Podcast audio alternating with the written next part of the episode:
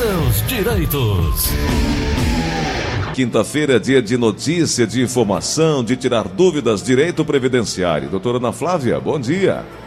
Bom dia, Gleuton. Bom dia, ouvintes da Verdinha. Tudo bem, Gleuton? Tudo bom, doutora. Eu estava dando uma olhada aqui que, com a proximidade do retorno gradual do atendimento presencial nas agências do INSS, previsto para a próxima segunda-feira, os segurados devem estar atentos né, à condição de que, para serem atendidos, será necessário realizar agendamento pelo meio INSS e pelo aplicativo, ou pelo telefone 135. É isso, doutora? Isso, Gleuton. É muito importante o agendamento prévio para evitar que o segurado dê viagem perdida, né? Então, essa notícia foi uma notícia que me, me, me causou muita felicidade, né? Porque há quanto tempo a gente vê esse retorno das agências sendo adiado. Espero que permaneça, né? Já está, inclusive, como notícia no, no próprio site do INSS, a reabertura na segunda-feira. É, sempre lembrando com um prévio agendamento. No entanto, Gleuton, tem muitos segurados é, que estão pendentes de ir ao INSS para criar aquela senha de primeiro acesso, uhum, sabe? Uhum. Aquela senha de primeiro acesso, o segurado não precisa efetivamente ser atendido por uma pessoa dentro da agência. É, é aquela, a pessoa que fica distribuindo as senhas já consegue fazer esse primeiro acesso. Então Entendi. não precisa de agendamento para isso, tá bom?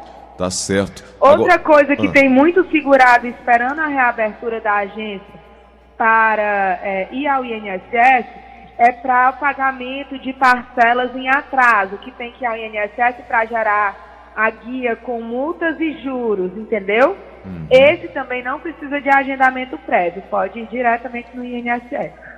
Tá certo. Só lembrar que os serviços disponíveis aí, a partir de segunda-feira, é, perícia médica, avaliação social, cumprimento de exigências, justificação administrativa e reabilitação profissional.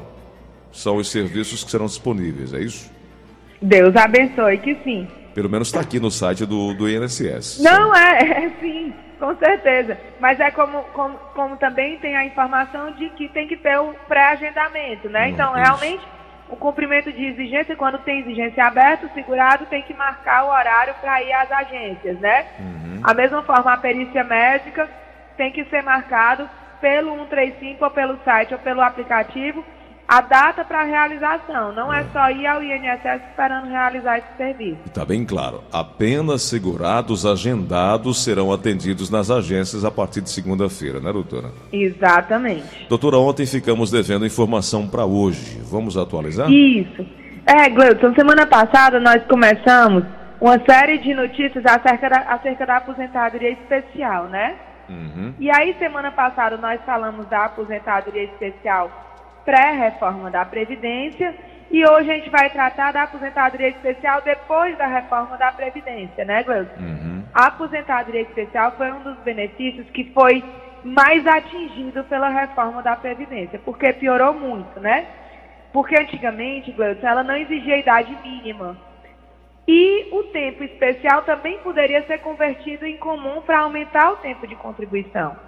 Então, com a reforma da Previdência, a partir de novembro, não existe mais a possibilidade de conversão do tempo, tá? E, e aí existe uma regra de transição para quem trabalha com atividade especial. É, de acordo com a regra de transição, a, o segurado que trabalha exposto a agente insalubre precisa completar 86 pontos, sendo exigidos 25 anos de atividade insalubre, tá? Então ficou limitado a 86 pontos. Então não vai ter mais aquela liberdade de idade, que não exigia idade mínima, né? Hum, e a regra definitiva é mais cruel ainda, Gleison, porque limita. Só pode pedir aposentadoria especial completado 60 anos de idade. Então, é, veja uma pessoa que podia se aposentar com 48 anos de idade, uma vez cumprido 25 anos de atividade especial, vai ter que esperar mais 12 anos até completar os 60 anos.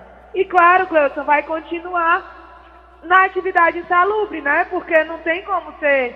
É, a pessoa é médica, vai deixar de ser médica para ser é, vendedor, né?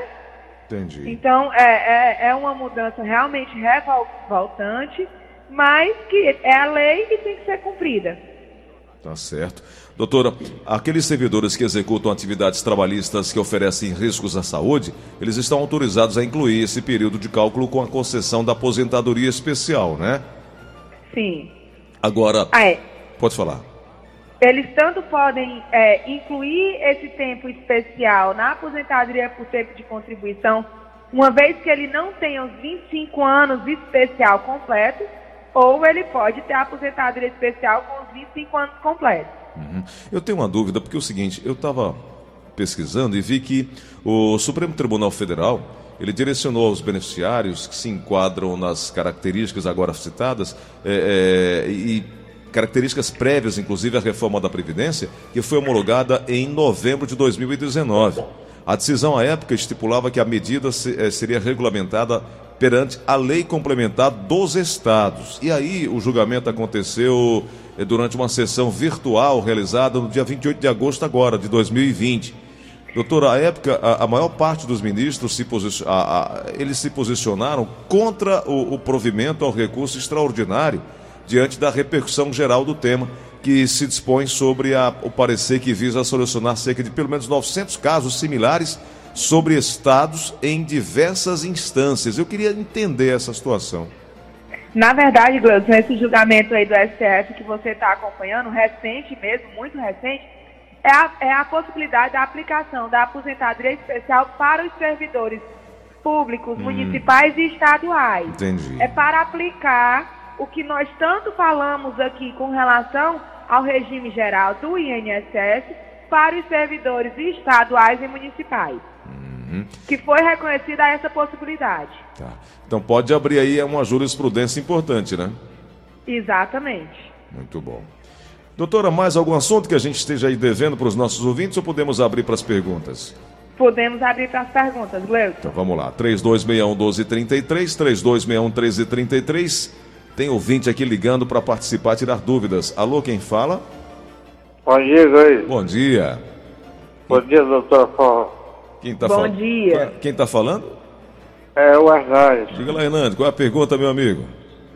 É, eu queria saber da doutora que a gente liga para 135 para falar sobre a revisão, a, a prova de vida, e de lá eles mandam voltar para o banco, porque diz que o governo falta autorizar para poder fazer essas provas de vida. Eu queria saber como é que funciona.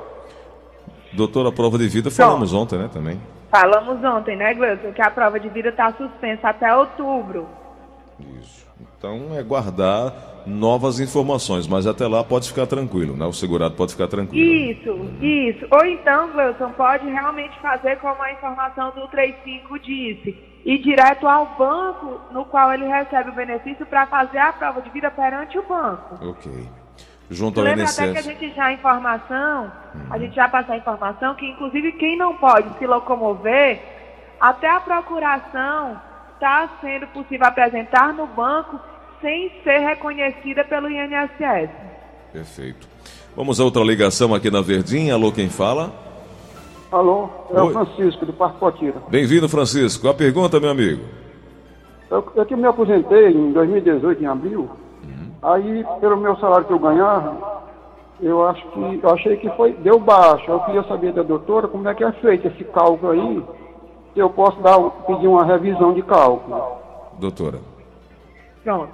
Adoro, Gleison, quando escuto essas, essas indagações sobre os cálculos do INSS, porque hum. efetivamente a grande maioria das vezes o cálculo é errado. Então, assim, para fazer uma revisão, tem que procurar a justiça né? E, e procurar um advogado de confiança, a defensoria, para fazer o cálculo do benefício, do valor do benefício correto, e então apresentar os documentos e pedir a revisão junto à justiça.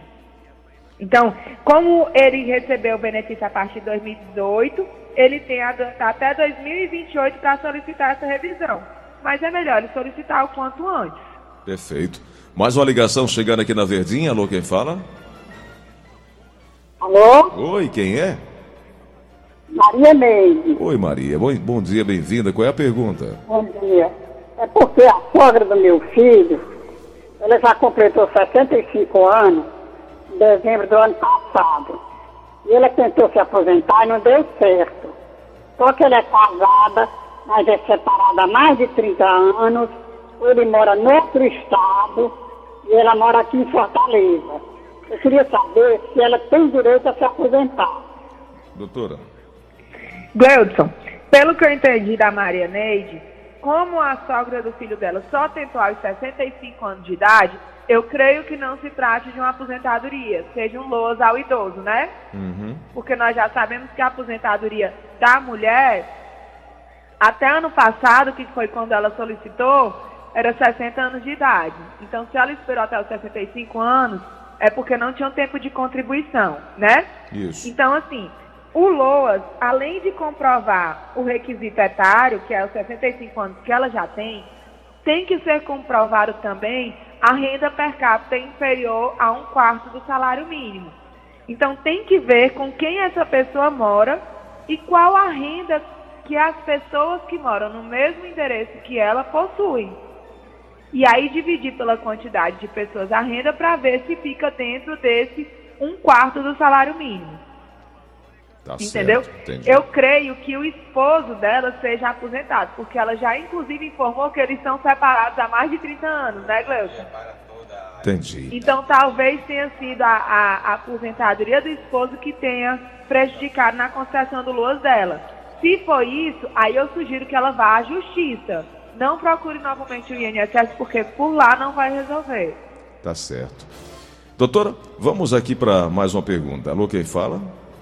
Alô, bom dia. Bom dia. É o Pedro Nunes aqui do Conjunto Esperar. Diga Bem, lá? Nandinho. Tudo bom? Pode perguntar. Bom dia, doutora. Bom dia. Doutora, é, são, duas, são duas perguntas para fazer a senhora. Primeiro, a senhora explicou, é, explicou isso, só que não entendi direito, sobre a aposentadoria especial, não é isso? Isso. É, na parte é, na, área, na área de segurança, vigilante. Aí no caso, como a senhora falou, é, a parte de 60 anos tem que dar entrada, é isso? É, na verdade, a questão do vigilante, ele ficou fora da reforma da Previdência, né? Ah, tá fora, então, né? o- tá fora da reforma da Previdência, sim. Ah, Perfeito. então quer dizer que Continua então, então, sendo conti- 25 anos de contribuição. Sempre lembrando de, de atividade especial. Sempre E lembrando que Hum. o vigilante precisa também apresentar o PPP de todo o período que trabalhou exposto. A uma outra pergunta com o ouvinte com o final de telefone 4815. Doutora Ana Flávia, queria saber, eu, eu farei minha revisão de BPC em julho. O que é que eu preciso fazer? É, em julho? Mas já passou julho. Será que é do próximo ano? É, ela está falando porque é o seguinte, a, a- a mensagem, bom. a mensagem completa é o seguinte. Gostaria de saber, vou fazer revisão BPC em julho. Como faço se as agências estão fechadas? Ó, julho já passou. Então não teve. Não, não aconteceu. Ele, ele tem que esperar receber a nova convocação do INSS. Ok. Vamos então para outra participação aqui do ouvinte da Verdinha. Alô, quem fala? Bom dia, Gleice. Bom dia. É o Francisco aqui na Lagoa Redonda. Diga, Francisco, pode perguntar. É, eu queria saber se é só os vigilantes que, fi- que ficou de fora desse, aí da, da reforma da presidência ou é o, é o porteiro também, que eu trabalho em portaria? Não, portaria nunca teve direito à aposentadoria especial, é só vigilante. É. Vamos para mais uma pergunta. Alô, quem fala? Alô? Alô, Boris, bom Oi, pois não, bom dia. Tudo bom? Pode perguntar. Meu irmão tem 25 firmas, trabalha na Vicônia. E ele vai fazer 49 anos. Então, já dá, já dá o direito aí de se apresentar. A senhora conseguiu Eu, entender, eu, não, doutor? eu não escutei, não. Ficou vendo? muito baixo. Tu Foi. consegue repetir pra mim? Vamos repetir mais alto, por favor, querida.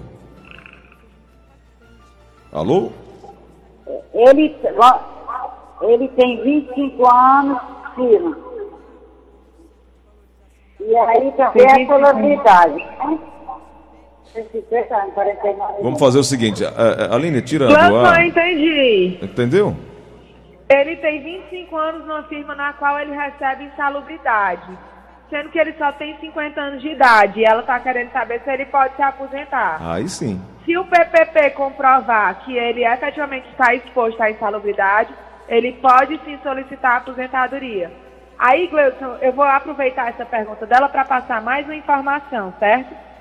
É, uhum. Existe uma lei, a Lei 10.410, que é uma lei que também a gente ainda tem que distinguir ela, que ela foi, é, ela foi publicada agora em 2020 uhum. Para regulamentar algumas informações da reforma da Previdência.